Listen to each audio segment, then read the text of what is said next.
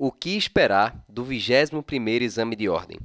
A FGV lançou oficialmente o edital do 21º Exame e nesse, nesse podcast eu quero falar com você o que é que você precisa saber a respeito desse exame para que você se prepare de forma inteligente e estratégica.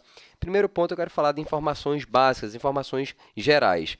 É, a data da prova da primeira fase vai ser no dia 27 de novembro.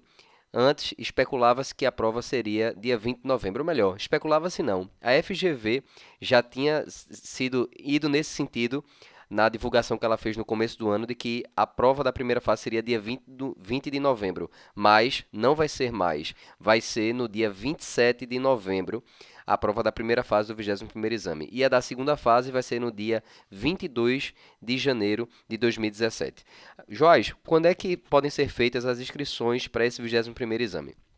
Do dia 26 de setembro até o dia 10 de outubro. Detalhe, tá? O valor da inscrição é 240 reais, assim como foi no anterior.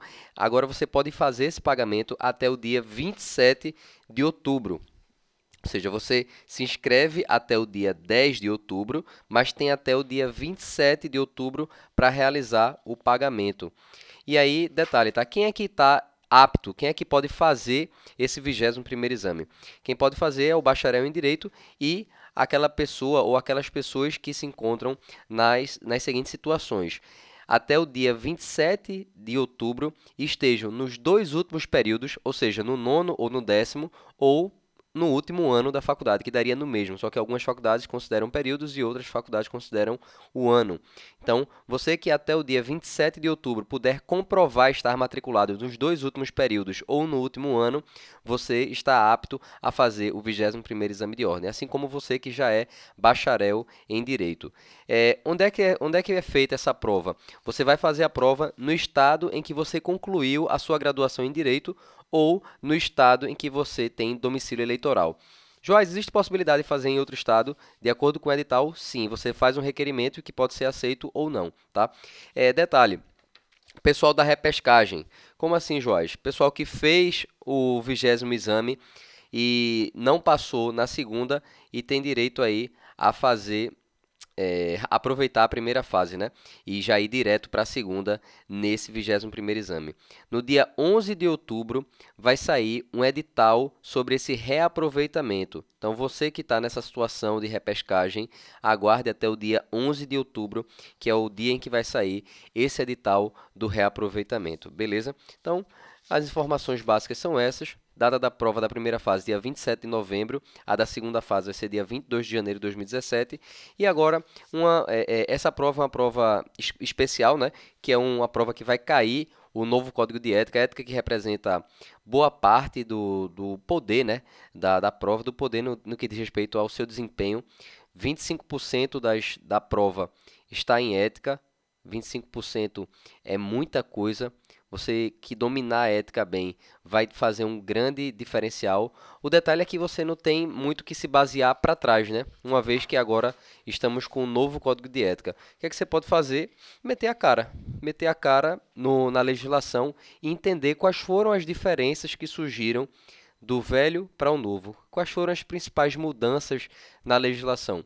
A partir do momento que você domina bem a ética, você vai se dar bem. Por que, que eu falei 25%?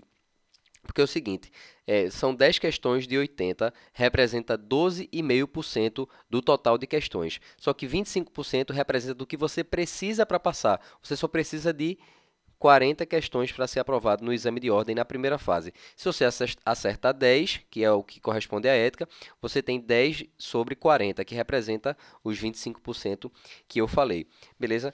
E a outra questão que algumas pessoas levantaram é se a prova da segunda fase já iria divulgar qual é a peça. Para quem não sabe, a, a peça na segunda fase, até hoje, né? Até hoje, ela é dada e o examinando tem que adivinhar. Entre aspas, adivinhar entre aspas, né? Quem estuda sabe, não tem, não tem adivinhação. E aí levantou-se uma possibilidade de que a prova já iria dizer faça uma ação direta de constitucionalidade, no caso de constitucional, por exemplo.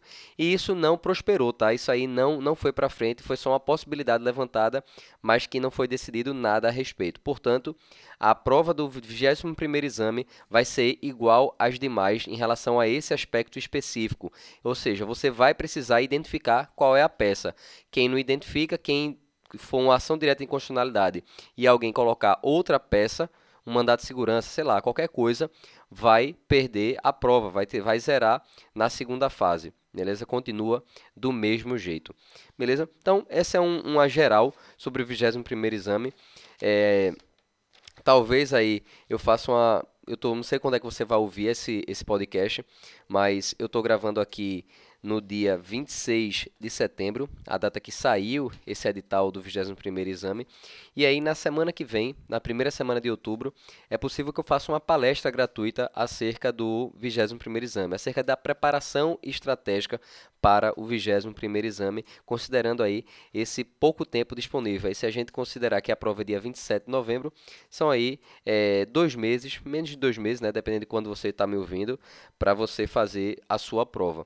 Então, essa palestra gratuita existe a possibilidade de ser realizada na primeira semana de outubro. Você que acompanha o, o AB Nunca Mais através do Facebook, facebook.com.br é, acompanha também, você faz parte da lista VIP gratuita dos e-mails, você vai receber um e-mail meu falando se essa palestra acontecer realmente, você vai receber essa notícia, essa notificação, beleza?